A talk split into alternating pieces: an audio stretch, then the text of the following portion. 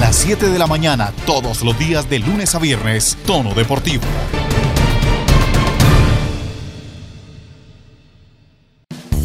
Negro, contame cómo fue lo de ese golazo al Chico, boludo. Un gol hermoso, me acuerdo de un centro de, de Omar Pérez, primer palo, eh, la agarré de volea. Hermoso gol para tratar de que nosotros podamos salir campeón.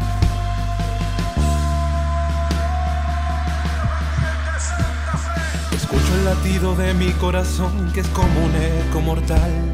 Mis cinco sentidos se suben al cielo con vuelo de cardenal.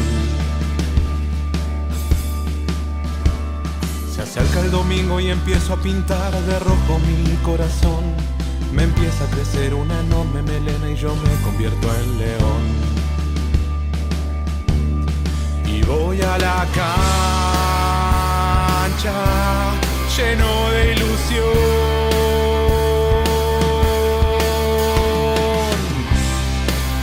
Lo que quiero es verte campeón.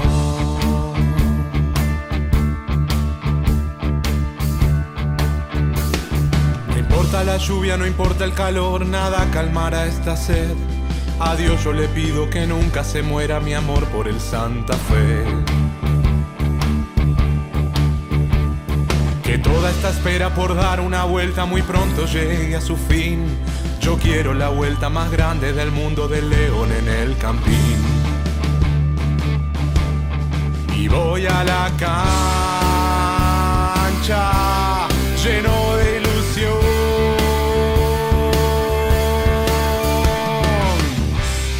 Y todo lo que quiero es verte campeón.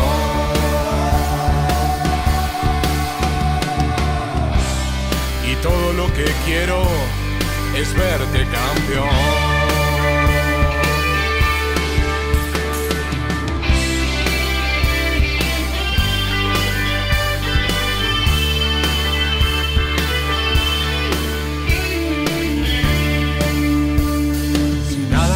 Y tocara seguir en la espera, yo sé muy bien que todos los que te queremos en serio seguiríamos con fe. Que cada domingo con nuestra bandera te iríamos a alentar. El amor no cambia por la camiseta que siempre vamos a amar. Y en cada partido con la misma pasión.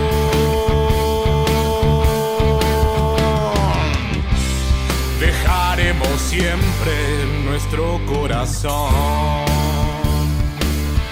Vamos a dar la vuelta a Santa Fe y dale, dale, Leo.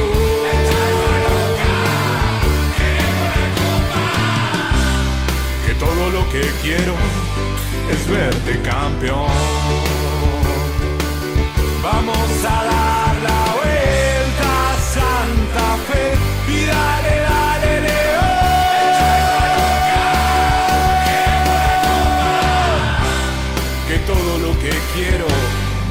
verte campeón.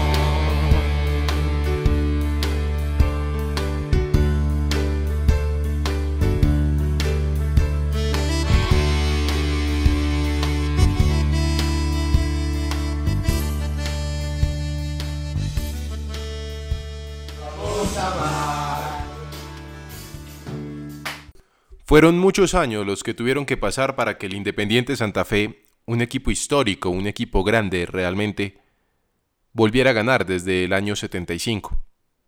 Pasaron muchísimas cosas. Algo muy cercano a 37 años, 6 meses y unos cuantos días para que pasara de 6 a 7 estrellas el Independiente Santa Fe, que en el 75 con un gol agónico de Pandolfi logró un título tan esperado, tan ansiado, para luego vivir una sequía enorme. Una sequía que terminó en el año 2012. Pero del 75 al 2012 pasaron muchísimas cosas, como les venía diciendo. Muchísimos hinchas se perdieron, porque era más fácil que el América ganara, que Nacional ganara, o que el mismo Millonarios, que tampoco ganaba nada, pero tenía más estrellas y pudiera convencer a los pequeños de cambiarse de equipo. ¿Cuántos hinchas se perdieron?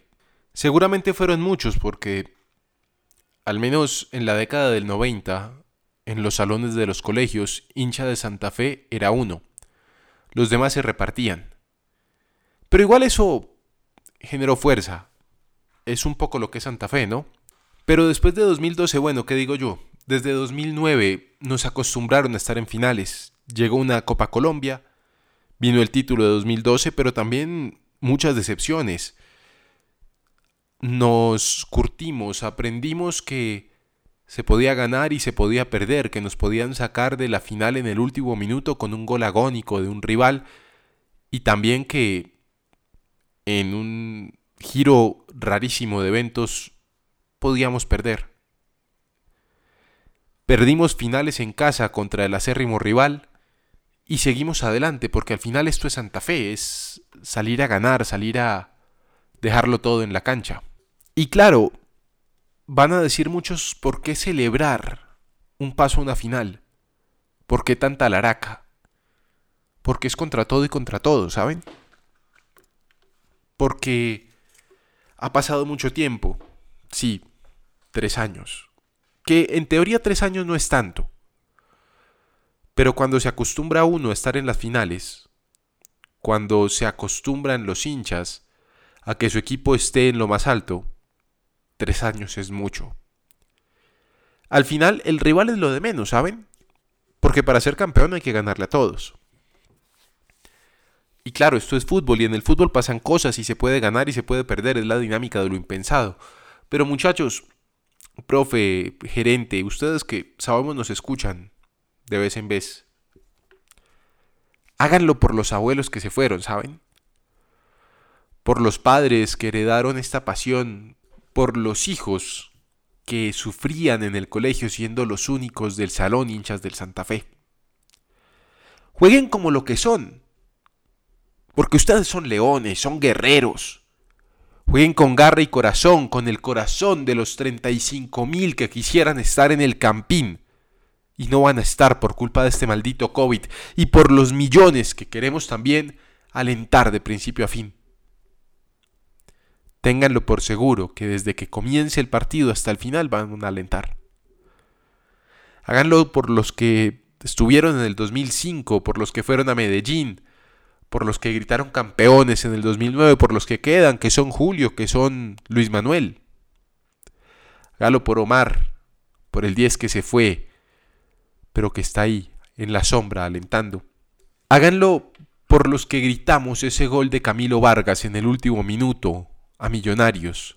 Y por supuesto, por todos los niños que ya son adultos y los vieron campeones en el 2012. Háganlo por los que los han seguido por todo el continente cuando se podía viajar. Jueguen como hinchas, que nosotros los hinchas vamos a alentarlos como si fuéramos un jugador más. Háganlo por el 10 que se fue, pero que sigue ahí, por el técnico, por el presidente, por el gerente que los defienden a capa y espada. Háganlo por los que se fueron gritando campeones y sabiendo que fueron campeones y por los que llegaron sabiendo que son grandes. Y al final no se les pide que ganen, solo que jueguen como leones. Si se da la victoria, será una alegría tremenda. Si no, sabemos y tenemos certeza de que lo dejaron absolutamente todo. Este Santa Fe de Harold Rivera, que tantas dudas generó desde un principio, porque no nos digamos mentiras, ni el más hincha de los hinchas creía que iba a estar en la final. Con los jugadores que había, que aquí hoy debo reconocer en estos mismos micrófonos, en donde dije que Arboleda no era un buen jugador, y puedo decir que es uno de los más importantes del equipo, en donde dije que Cuchi no servía para el Santa Fe, hoy Cuchi le dio al cuadro cardenal la clasificación a la final y 3 millones de dólares, eso cuesta su gol.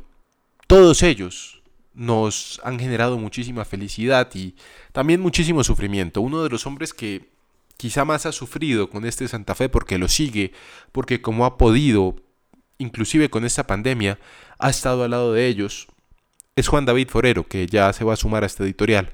Y con él hablábamos mucho, fuera y dentro de micrófonos también, de que este Santa Fe pareciera que no, Ramos que llegaba no era el delantero para el cuadro cardenal y terminó siendo goleador, lo mismo que Valdés. Este Santa Fe, que como lo dijo bien en algún momento Santiago Villarraga tenía pinta de campeón, tenía suerte de campeón, hoy ilusiona y como siempre, contra todo y contra todos, y sufriendo siempre. Sufriendo porque si no se sufre, no sirve para el Santa Fe. Don Juan David, ¿cómo le va? Buen día, bienvenido. Hola Alejo, un saludo para usted, para todos como siempre ahí en Tono Deportivo y bueno, eh, linda editorial realmente hay que decirlo, emotiva también para los hinchas cardenales que no solo, no lo pongamos que fecha a fecha siguen al equipo, que desde niño se ha convertido en una pasión, se ha convertido en un amor, eh, en una dedicación, porque usted se fija en las personas, por ejemplo, que hacen parte de las barras, de todo eso, desde niños les enseñaron ese hábito de seguir a Santa Fe, de sentir a Santa Fe como, como si fuera algo de ellos, algo propio. Y realmente sí, usted sabe, Alejo, lo que es Santa Fe, usted bien lo describía, las decepciones de hace unos años, el tiempo que tuvo que pasar para que el equipo lograra un título después de muchísimos años, más de 35 años, se logró y de ahí fueron llegando más cosas, se fueron abriendo puertas, digamos así, para lo que vendría más adelante, ¿no? Y la verdad, en este momento, lo que se vive en Santa Fe, si se lo, se lo digo así realmente, yo creo que ni el más optimista ni el más hincha se esperaba ver al equipo en donde está.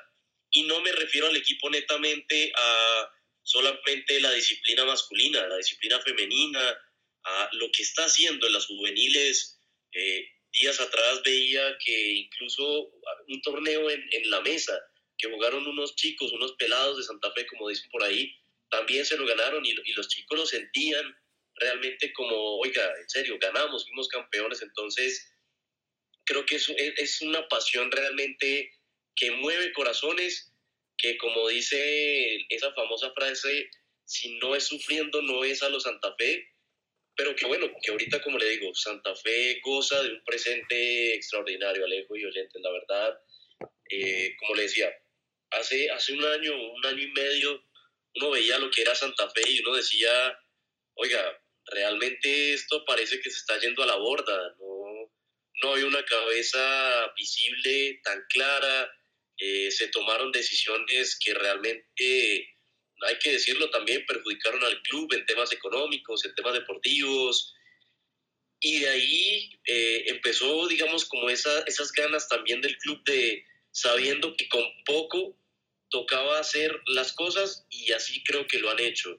Eh, desde la parte administrativa, desde la parte, como decía, de inferiores, del equipo masculino, del femenino y todo lo que rodea el entorno Independiente Santa Fe. Hoy día, usted bien lo describía, ¿no?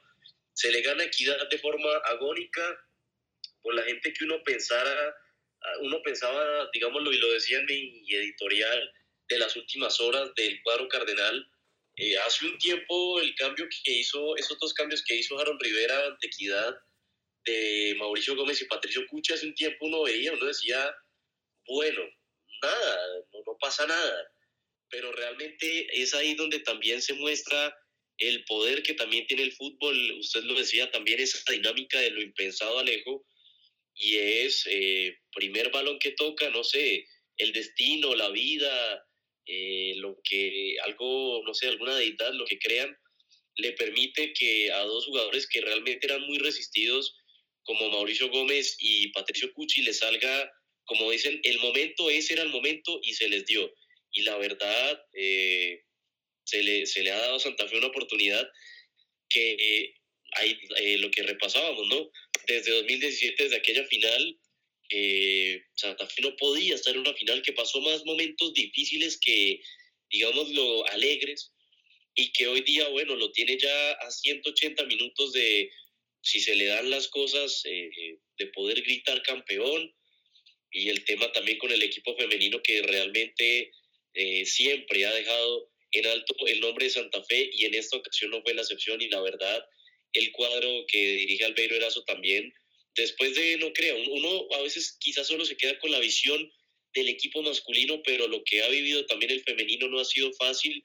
Armar un proyecto en medio de toda la pandemia, de toda la crisis, de todo lo que pasó, de lo que se vivió en varios momentos de incertidumbre, de polémicas y después también en, lo deportivo de dos eliminaciones durísimas, porque Santa Fe evidentemente con ese título del 2017 de la liga había dejado el listón muy alto, pero ya 2018 termina eliminado en semifinales eh, ante Atlético Nacional y en 2019 la recordada eliminación en los penales frente a Millonarios habían sido golpes durísimos y en esta ocasión todo se le da a favor a Santa Fe, que arma un buen equipo, hace alianzas, eh, trata de sacar un proyecto interesante adelante y lo logra con resultados, como tienen que ser también para lo que están armados estos equipos también a nivel de, de tema de lo profesional. Entonces, la verdad, tener a estos dos equipos así era algo que Santa Fe de verdad no se esperaba, se le está dando y que tiene a todos sus hinchas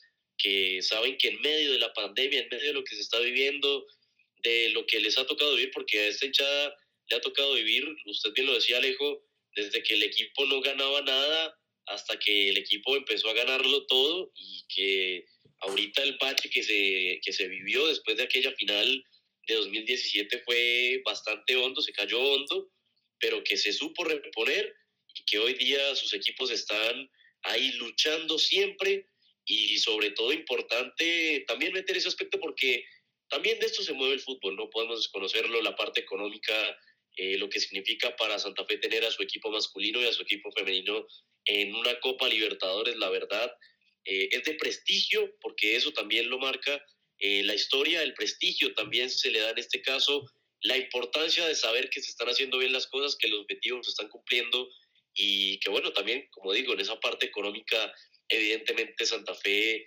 eh, tendrá un alivio en sus arcas que era, era bastante necesario para lo que se estaba viviendo pre y post pandemia. Y bueno, Santa Fe, la verdad, eh, no defraudando, y hay que decirlo, sin miedo, como dicen, eh, dígalo de frente, Santa Fe está sacando la cara por la ciudad, más allá que sí, que Equidad en lo masculino dejó el listón en alto, que llegó a semifinales, eh, Millonarios también en la Liga Femenina llegó a semifinales, pero eh, el tema de Santa Fe con su equipo masculino y femenino, teniéndolos ambos en esas finales y dando resultados, la verdad, es extraordinario, espléndido para ellos. Y como lo decía ayer, hay que darles un aplauso porque la verdad, en medio de este atípico año, de este 2020, que para muchos ha sido tan complicado, que para muchos ha sido de olvidar y que seguramente el 24, el 31 de diciembre estarán diciendo, oiga, la pasé mal en esto, en aquello, en lo otro, en lo familiar, en el tema, no sé, del amor, de lo social, de cualquier detalle, pero que un hincha, por ejemplo, de Santa Fe pueda decir, oiga, pero en medio de todo, mi equipo, eh, mis, mis, equipos, o bueno, mi equipo, porque realmente es una institución, el femenino y el masculino, sacando la cara realmente y dando alegrías, eso créame que no tiene ningún precio, no, no se compara con nada, como dicen por ahí, y como siempre, hay que seguir adelante y ver los retos que traiga el 2021. Ojalá no solo en el tema de lo que estamos hablando de Santa Fe, sino para todo el mundo eh, con mejores cosas de lo que deja el 2020 eh, en varios aspectos. Señoras, señores, bienvenidos. Esto es Tono Deportivo. En Tono Deportivo, tenis. Roger Federer puso en duda su participación en el próximo abierto de Australia, del cual no se conocen fechas oficiales, y apuntó que le gustaría tener más tiempo para recuperarse de la lesión de rodilla que sufrió a principios de este año. El suizo, recordemos, se tuvo que someter a una artoscopía de la rodilla y ha estado rehabilitándose sin participar en la reanudación del circuito el pasado mes de agosto. Ahora con la posibilidad de disputar el abierto de Australia a principios de febrero, el día 8 al parecer, el suizo puso en duda su participación en dicho evento. Me encantaría estar en Australia, pero quizás sea demasiado pronto para mi rodilla. No quiero dar el siguiente paso hasta que esté preparado. Esas tres semanas de margen hasta el 8 pueden ayudarme un poco, dijo el suizo en la ceremonia previa a los Sports Awards. Pasamos de hablar de Roger Federer a hablar del COSAT Copa Armenia G3 que finalizó este fin de semana y dejó los cuatro trofeos de sencillos en casa. Esto es un saldo positivo para los juniors nacionales que pueden sumar puntos en el ranking de la región. Santiago Ángel fue el ganador absoluto en la categoría 14 años y de hecho cerró su paso por Medellín y Armenia con dos trofeos. Esta vez el pereirano se impuso a Pablo Robledo del equipo Colombia por 5-7, 6-0 y 6-3 para lograr su segunda consagración en tres finales disputadas a nivel COSAT. En la rama femenina, la victoria fue para la bogotana Valeria Amorocho, quien tomó revancha de la final perdida en suelo antioqueño la semana anterior y esta vez logró la remontada ante Valentina Medio Real del equipo Colombia por 4-6, 6-4, 6-2 para lograr su primera victoria. Por otro lado, Samuel Heredia también ganó y Juliana Martínez se hizo con uno de los trofeos. En tono deportivo, ciclismo. Siguen las buenas noticias para el ciclismo colombiano, pues son más y más los nacionales que se suman al World Tour o a las categorías que están a puertas del mismo. Esta vez Miguel Flores se suma al Arkea Samsic, el equipo de Nairo Quintana. Aquí está Miguel. Hola a todos, espero estén muy bien. Quería compartir con los seguidores, con las personas que siempre me han apoyado que estos dos últimos años en el Androni para mí han sido maravillosos, pero para el próximo año tendremos un cambio de equipo.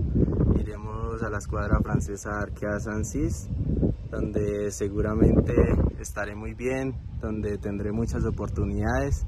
Yo estoy muy contento con esta noticia y espero que a todos ustedes también les guste. Y bueno, que como siempre me sigan demostrando su apoyo en la próxima temporada. En la ciudad de Cali se sigue disputando la parada mundial de ciclismo de pista.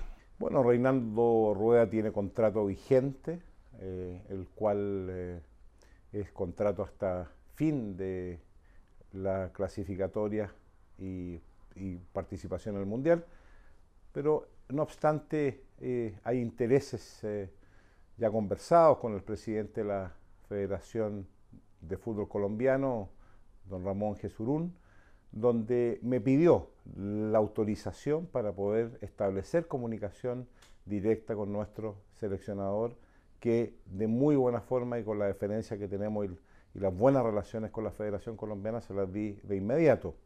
Esto significa que la Federación Colombiana comenzó eh, conversaciones con nuestro seleccionador. Esto se puede resolver dentro de los próximos días. Eh, si se queda eh, Reinaldo Rueda o nos deja para ir a la selección de Colombia. Que nosotros como federación hemos dado las puertas abiertas para que se quede, pero también para que si él si quisiera marchar a otra, a otra selección. Esto significa también que las personas tienen que trabajar muy conformes en cada uno de los lugares que lo hacen y desarrollarse de la mejor forma y esto es un principio que tenemos que aplicar principalmente en el fútbol, que esto se transmite cuando uno está bien o está mal. Por eso que es tan importante que las personas que trabajen acá estén a gusto y las personas que se quieran ir también las puertas estén abiertas para ellos. Él inicia su periodo de vacaciones legal. Eh, ¿Hay alguna información que iría a Colombia? ¿Lo podemos ratificar, eh, presidente? Sí, él me pidió autorización para hacer uso de sus vacaciones. Eh, y también me ha dicho que se va a dirigir a Colombia a pasar eh, unos días, también aprovechar de ver a su familia, a ver, ver todo su núcleo familiar que se encuentra ahí y también quizás establecer una comunicación directa con la Federación Colombiana. Está conduciendo en tono deportivo Alejandro Munevar. El Comité Olímpico Colombiano tiene en sus planes clasificar alrededor de 90 deportistas a los Juegos Olímpicos de Tokio 2020. Gran parte de la delegación colombiana la ha puesto la Federación Colombiana de Atletismo, ya que por la cantidad de eventos hay varios atletas colombianos que logran la clasificación, ya sea por invitación, por ranking o porque alcanzan la marca mínima. Hay mucha ilusión de cara a lo que será Tokio 2021. Esto dicen desde el Comité Olímpico Colombiano sobre las clasificaciones. Aquí hay que, darle claridad o entrar en contexto a, nuestra audiencia el día de hoy y, contarles un poco de, de, las particularidades de las convocatorias.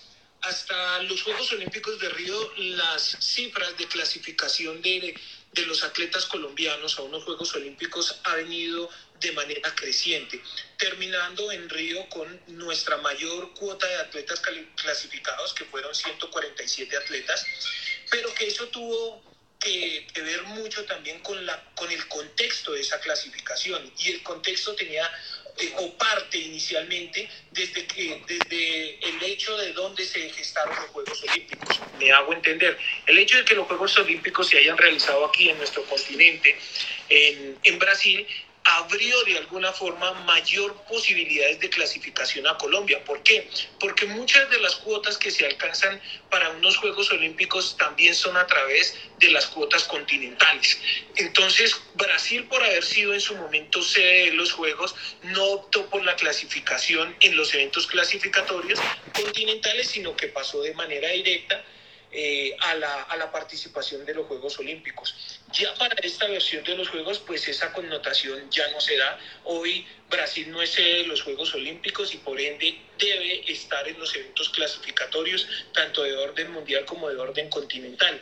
En ese orden de ideas, por ejemplo, te voy a colocar un, un ejemplo que para todos fue tácito, el evento de fútbol, el suramericano clasificatorio, en donde Colombia tuvo que disputar el, el, cupo y muy seguramente si no hubiese estado Brasil hubiese sido más factible la clasificación. Al haber estado Brasil, pues, eh, por el nivel que tienen algunos deportes, pues no nos alcanzó la posibilidad de clasificar.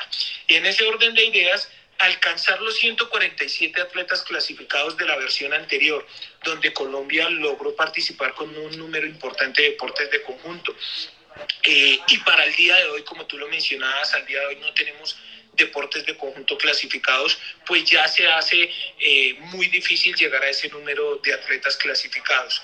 ¿Qué deportes de conjunto nos queda todavía con opciones abiertas de clasificar? Nos quedan dos deportes de conjunto, el béisbol que se va a realizar tiene dos eventos clasificatorios, uno en Estados Unidos y a los 8 o 10 días viene el otro evento clasificatorio eh, en Asia, en donde los dos primeros que logren el, el, la clasificación en, Estados Unidos tendrán el cupo y el tercero y el cuarto podrán ir a disputar el, cupo a Asia.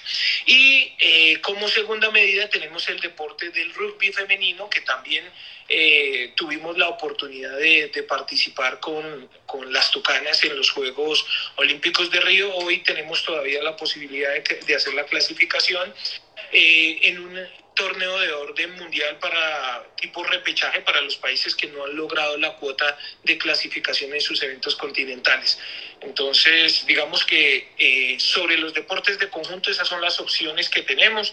Eh, recordar que disputamos el caso del voleibol muy cerca en, en, las dos, eh, en los dos géneros, tanto masculino como femenino muy cerca de obtener el cupo. En el caso de, del fútbol masculino se estuvo cerca. Las mujeres, por ejemplo, eh, en el evento posterior al clasificatorio lograron un buen desarrollo deportivo, pero pues en el evento clasificatorio en el suramericano no se alcanzó la clasificación.